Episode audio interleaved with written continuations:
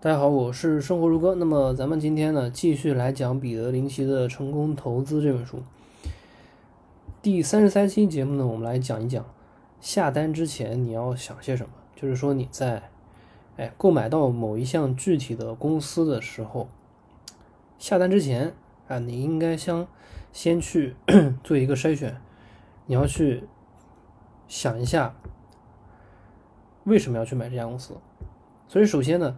你要思考买入一家公司的基本步骤是什么？首先呢，你就应该是先弄清楚自己所研究的公司属于缓慢增长型、啊稳定增长型、快速增长型、困境反转型、隐蔽资产型、周期型。哎，这大概这六种里面的哪一种？第二步呢，就是根据股票的市盈率倍数，你可以大致的估计一下，哎，这只股票目前的价位水平相当于是。呃，公司不久的发展前景是来对是低估还是高估了？第三步呢，就是尽可能详细的去了解公司它是如何经营运作，以便公司的业务能够更加繁荣，增长更加强劲。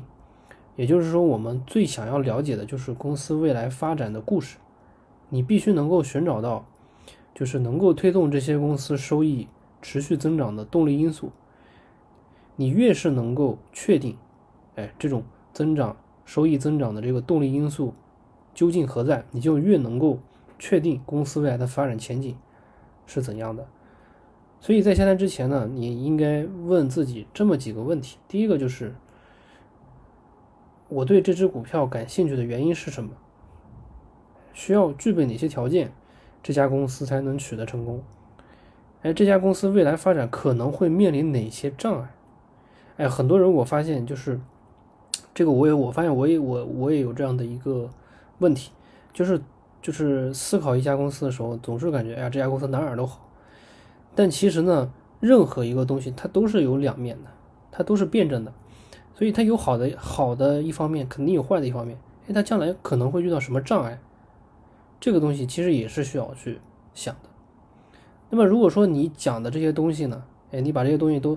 哎，都都给他捋一遍，捋完之后呢，你把这些东西给他讲出来。如果说你讲的这些东西能够让小孩都能听懂，那就说明你真正的抓住了这个公司发展的关键。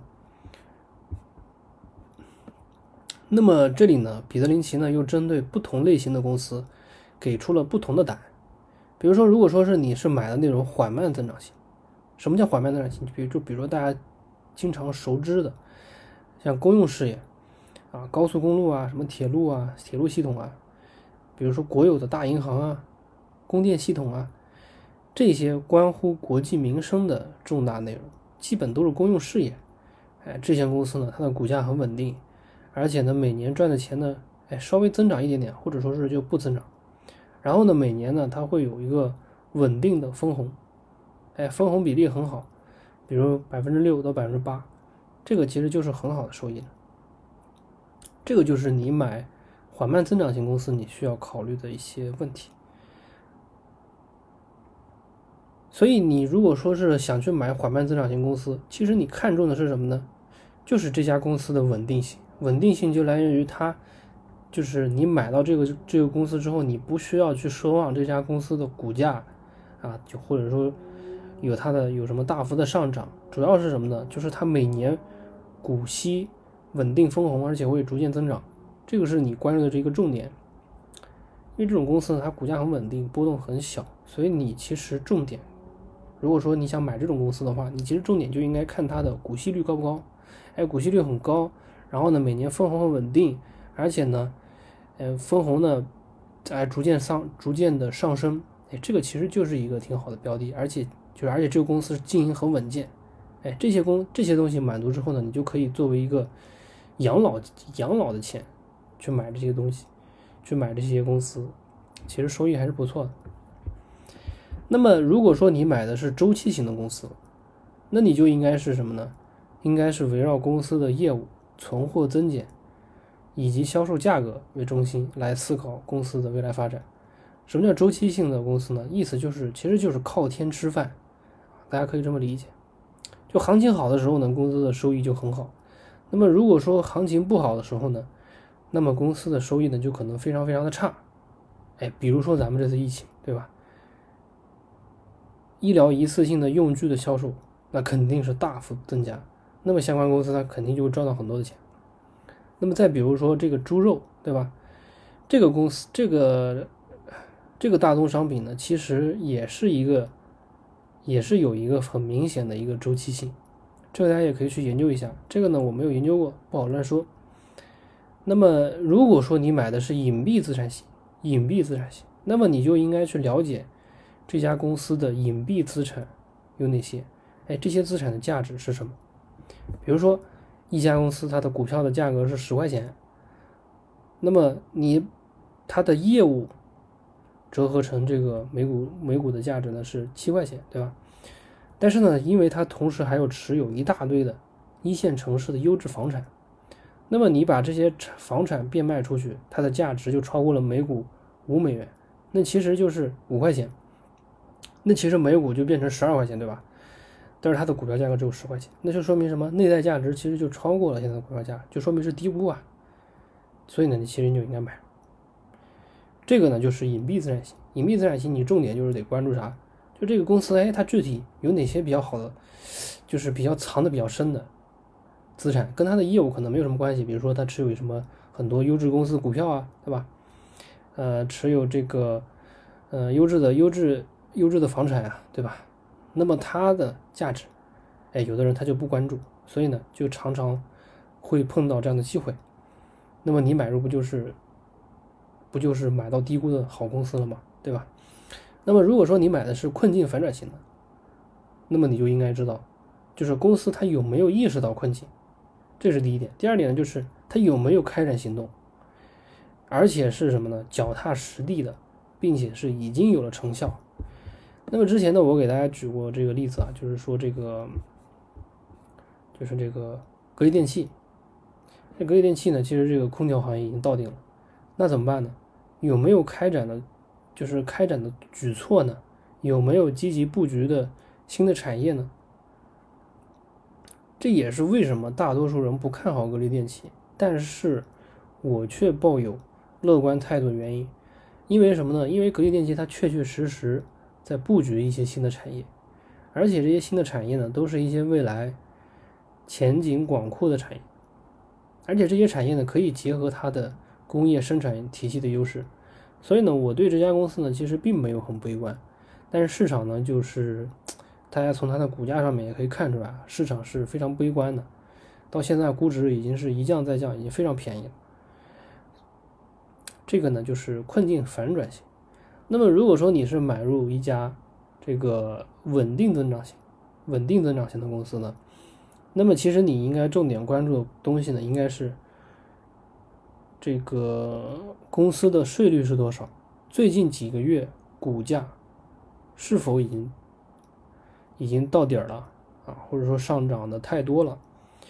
如果说有的话，那么是什么因素推动公司的增长速度能够进一步的加快？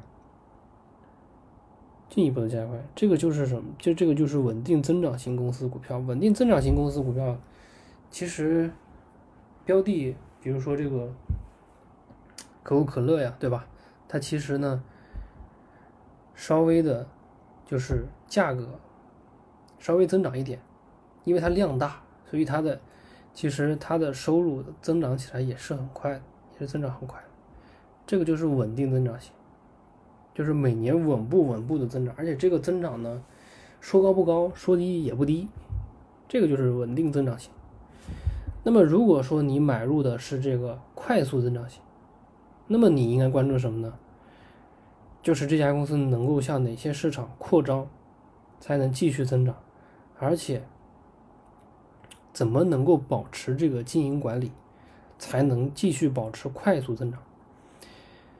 其实我一直觉得啊，这个快速增长型呢，其实说实话水分很大，因为因为这个快速增长型有的时候往往是跟有的时候大多数时候都是跟行业有行业有关系的。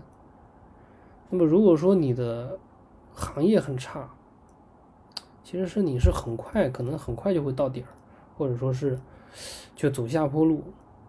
但是呢，你如果说你就算是在比较呃新兴的行业，但是你市场份额不大，而且呢市场竞争那个时候市场竞争是比较激烈的，因为有很多人都在往这个领域里面走，那么它会出现一个竞争非常激烈的情况。那么如果说你选的这个公司，对吧？它恰好竞争优势不明显，被其他公司给干掉了，即使它在一个哎快速增长的一个行业。你就比比如说十年前的互联网行业，对吧？各种各样的公司呢，其实那个时候可能没有特别特别明显的，就是说哪家公司一定能成功，所以它处于一种群雄逐鹿的状态。这种情况下，如果说你万一，哎，你选了一个也是互联网行业，对吧？但是呢，哎，这个公司可能没有什么竞争优势，你没有选腾讯，今天的腾讯、阿里巴巴，这个。京东这些公司，对吧？那你可能就可能就收益没有那么高，或者说是，或者说这家公司可能就没有了，都有可能。呃，这个呢，快速增长型公司呢，其实说起来有点带赌的成分，有点赌的成分。这个呢，风险非常高，所以这个大家呢一定要去考虑清楚，而且呢，不要说这个长期持有。我觉得，我觉得长期持有可能。确实也不太容易，就像对吧？就像腾讯，你你说你有多少人能从一开始上市的时候买，然后一直拿着拿到现在，那可能收益非常好。但是有多少人呢？其实是很少，对吧？所以这个就是难度就难就难在这里。好，那么咱们今天的内容呢就讲到这里。那么，如果大家想了解更多关于商业或者投资理财方面的内容呢，可以关注公众号“我的投资小账本”。好，那么咱们下期节目再见。